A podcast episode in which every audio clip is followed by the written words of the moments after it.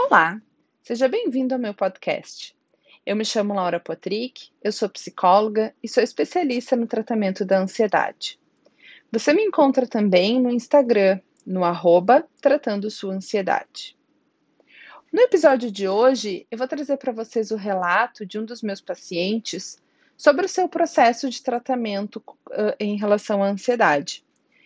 Nessa carta, feita de forma sigilosa e como um exercício do seu processo de psicoterapia, esse paciente conta desde o primeiro momento que teve contato com a sua ansiedade, da sua primeira crise de ansiedade até os dias de hoje. E o objetivo desse episódio é ajudar você a encarar a ansiedade não como uma inimiga, mas sim como uma emoção que está descontrolada, está desequilibrada e que pode haver o controle e o equilíbrio.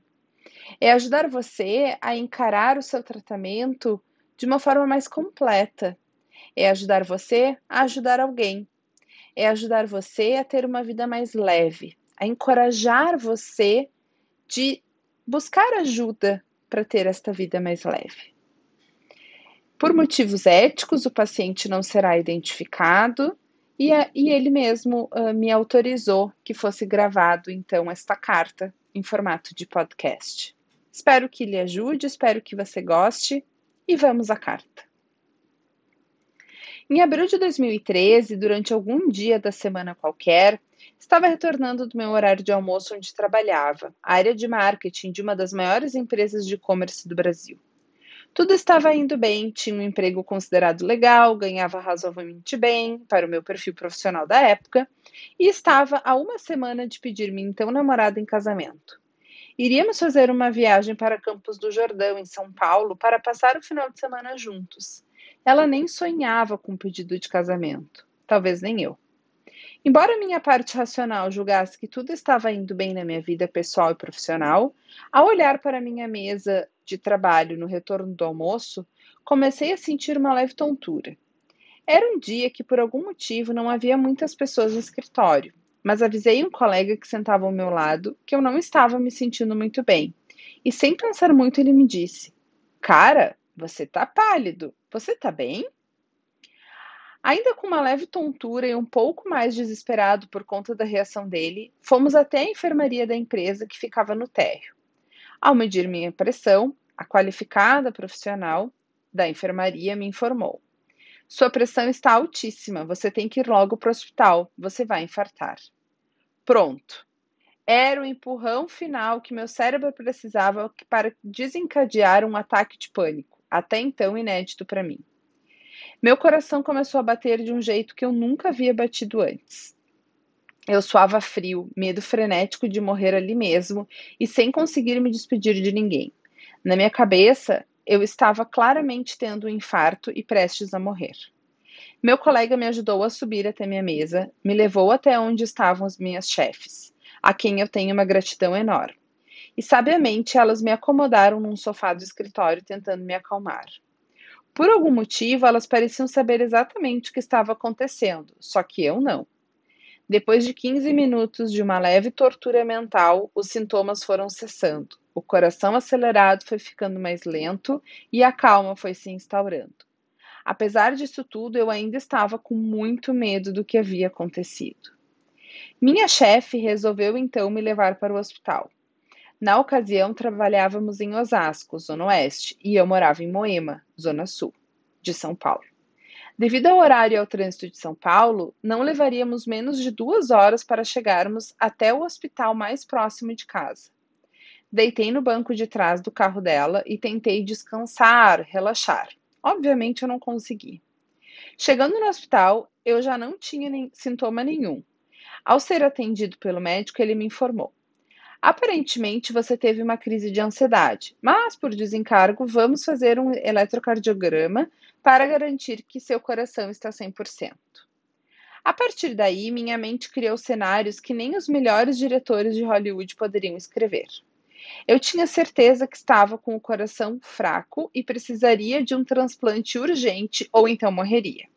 Eu tinha 28 anos na época e morrer não estava nos meus planos. Cerca de 20 minutos depois do exame, o médico me chamou e constatou o óbvio: meu coração estava em perfeitas condições, mas minha mente não.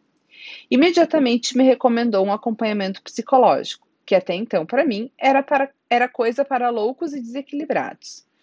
Me lembro de ter assistido o filme nacional chamado Bicho de Sete Cabeças, e psicólogos e psiquiatras me remetiam imediatamente ao cenário do filme.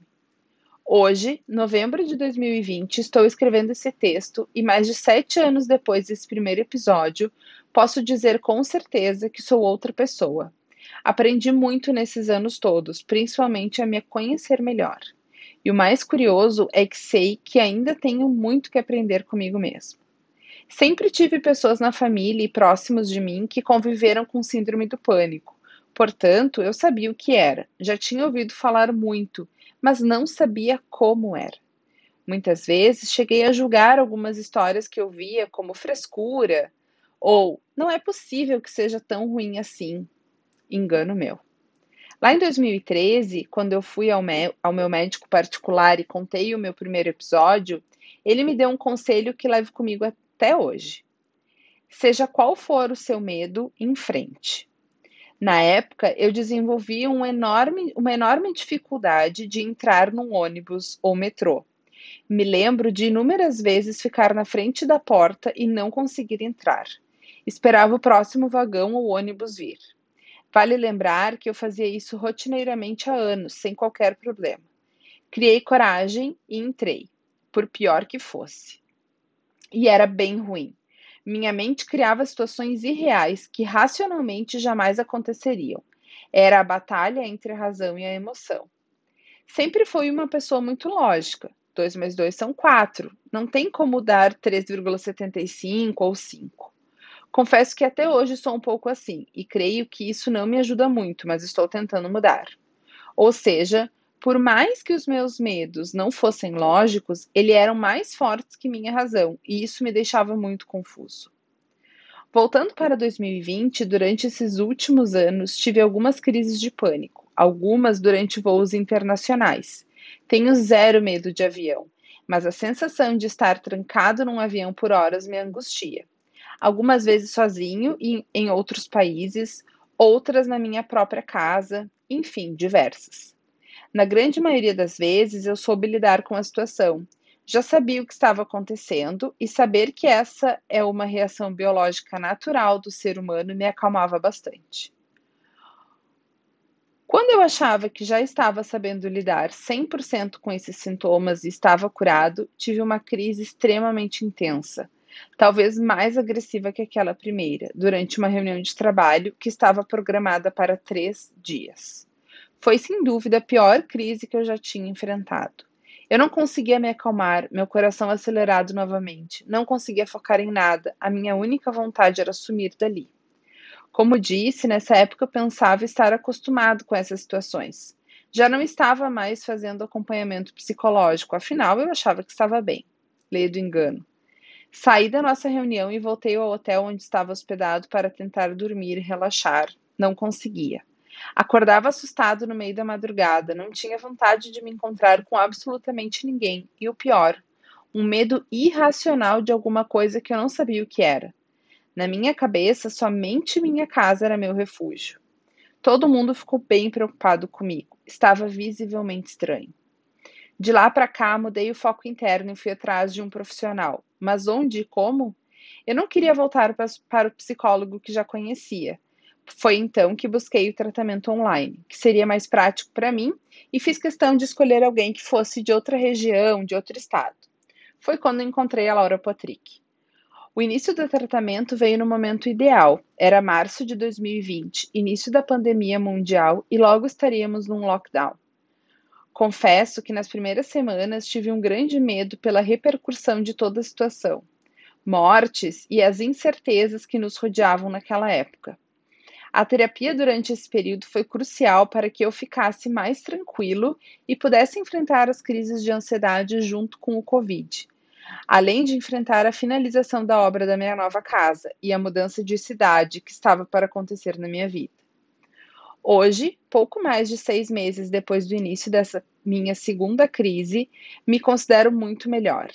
Menos depressivo, ainda não sei se estava realmente depressivo ou com sintomas de ansiedade que me deixavam mal, e mais interessado em realizar atividades que me dão prazer, como esportes, por exemplo. No meu entendimento, acredito que não exista cura para a síndrome do pânico ou ansiedade, está tudo bem. Por um longo período, achava que seria complicado conviver com isso e saber que não teria cura. Hoje vejo de outra forma. Ao entender que a ansiedade é que faz a humanidade chegar até onde chegou, é um processo natural do nosso corpo humano. O grande desafio para nós, homens modernos, é entender o que passamos e assimilar que os sintomas são naturais e que, com a ajuda de um profissional, você conseguirá conviver com isso. Assim como um amputado vive sem um membro, um deficiente visual vive sem enxergar e assim por diante. O ser humano é extremamente adaptável. Só precisamos de ajuda para que possamos entender e viver bem com a vida, com o que a vida nos propõe.